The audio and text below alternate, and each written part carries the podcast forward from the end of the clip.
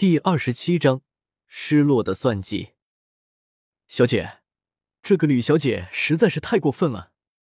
姚希韵身边的丫头有些气愤的看着，顾自朝着姚锦兰的院子里走去的吕长。虽然知道小姐有爱的对待吕长是有原因的，不过在看到吕长对着小姐你妹嚣张不屑的样子的时候，丫头还是表现出了自己的忠心，努力的鞭策着吕长的行为。算了吧，如果不是他还有点作用的话，那么我怎么会屈尊降贵的这么和他说话呢？在姚新运的心里，吕长这个兵部尚书的女儿可比不上自己这个国公府二小姐的身份。可是奴婢还是觉得她太骄傲了，不过是一个尚书家的小姐，居然敢在国公府小姐面前摆出这个样子。小莲赶紧说着，脸上满满都是不满的。做人丫头的，就比必须要懂得看脸色。小莲知道姚希韵最爱的就是踩低别人，捧高自己。好了，什么都不要说了。今天我什么都没有说，也什么都没有做，懂了吗？如果到时候出了什么事情，跟我可什么关系都没有。听书唱了喜欢听的话，在小莲的话刚刚说完出的时候，立刻绷紧了一张俏脸，冷冷的对着身边的小莲说着。小莲看到姚希韵冷若冰霜的脸，立即打了一个冷战，然后忙不送的说着：“是，奴婢什么都没有听到，今天什么事情都没有发生。”好了，我们还是快走吧，我可还要好好的去关心一下我的大姐姐呢，顺便还可以给他们如火的气氛，再添加一把柴火。这个时候的气温好似还有些低呢，原本。姚希韵以为走到云锦院的时候，一定会是一副非常火爆、热辣的场面的，所以脸上扬起一个大大的笑容，准备去看戏的。可是没有想到的时候，到了院子的时候，里面却一派静谧。姚希韵满头疑惑，怎么会是这个样子呢？他们不是应该吵起来了吗？怎么这个时候居然一点吵架的声音都没有呢？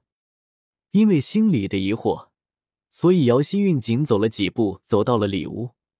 可是却看到姚锦兰和吕长坐在桌子的两边，一人面前一杯茶，一碟点心，两个人就着茶水，一边聊天一边吃东西，气氛就不要说有多和谐欢乐了。大姐姐和吕小姐在谈什么呢？这么开心，不知道韵儿也可以来一个吗？姚希韵在看清了事态之后。很快就调整了自己的面部表情，一派和乐的走了进去，好似之前说着挑拨离间话的人不是他。吕长看见微笑着走过来的姚希韵，原本脸上的笑容立刻就顿了下去，然后一派没有听清楚的样子，冷冷淡淡的问着：“二小姐，你说了什么？我没有听清楚。”吕长最讨厌的就是姚希韵这样刚刚说一套，可是现在又是一套的人了。之前的时候，他还觉得这个姚希韵不错的。现在想来，那天如果不是姚希韵在旁边挑唆的话，那么那天他和姚锦兰不一定会打架呢。不过，如果不是打架，他不会认识姚锦兰这么有趣儿的人。想着，吕长又笑了。姚希韵没有想到，之前对着他还算是不错的吕长，居然在这个时候这么不给他面子。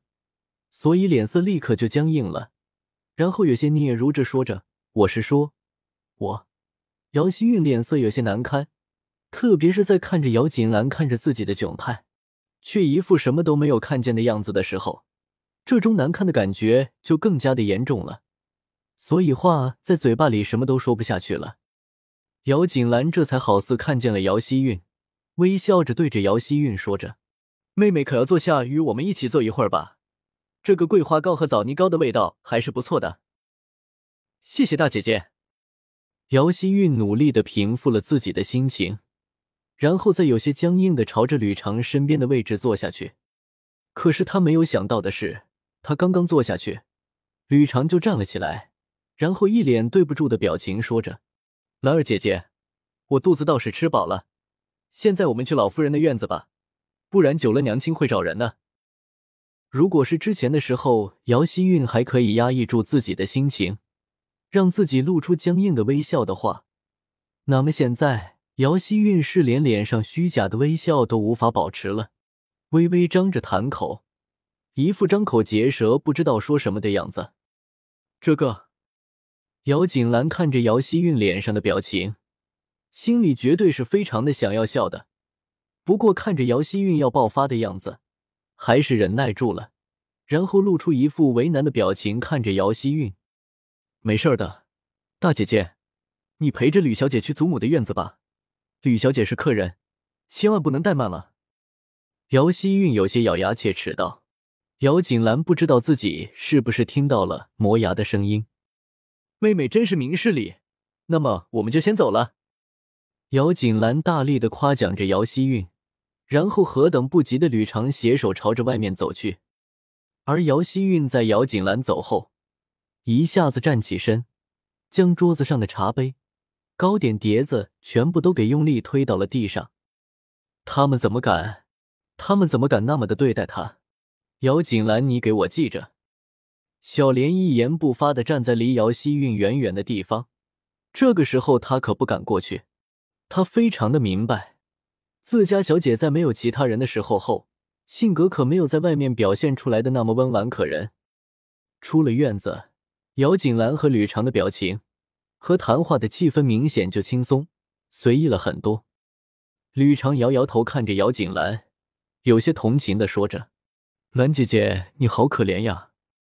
你那个妹妹，不认识的时候去看，还是一个温柔可人的美女，可是真的了解了一些，才知道，不过就是一个背后说三道四，暗地里给身边的人放冷箭的卑鄙小人。”吕长是一个情感非常分明的人，当他喜欢一个人的时候，这个人几乎做什么在他心里都是好的、应该的、正确的，就好似他现在对姚锦兰一般，总是时时刻刻的维护自己的朋友。可是，要是当他不喜欢一个人的时候，这个人无论做什么，在他看来都是错的、不应该的，而且本来说话做事儿不地道的姚希韵。在他心里的印象就更差了。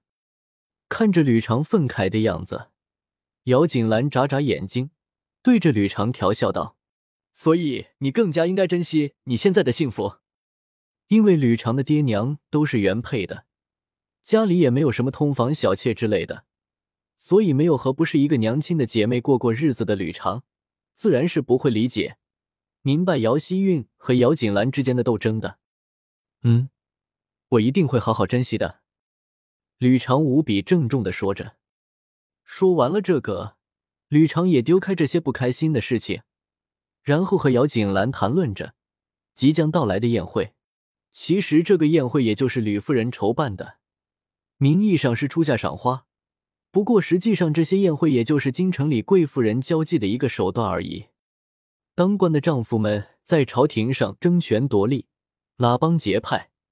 而女子们则在后院里演绎着属于他们的风云斗争，斗争之激烈，在很多的时候，甚至比起朝廷堤上的斗争也毫不逊色。兰儿姐姐，这次我家的宴会，你可一定要来呀！那些宴会无聊死了。不过我觉得，要是你去了，或许我就没有那么无聊。吕长拉着姚锦兰的手，郑重的说着。因为之前的时候，姚锦兰虽然是国公府的嫡女。可是因为名声并不好，所以即使是吕家宴客，也并没有邀请姚锦兰的。等会儿回家之后，我叫人送一份请柬过来。请柬是一种对客人非常重视的一个象征。一般来说，这样的宴会往往是给一个府邸一张请柬就够了，然后一家人去都可以。可是这样给了一张请柬，然后再单独给某个人请柬，绝对是特别的表现出了主人家对这个客人的重视。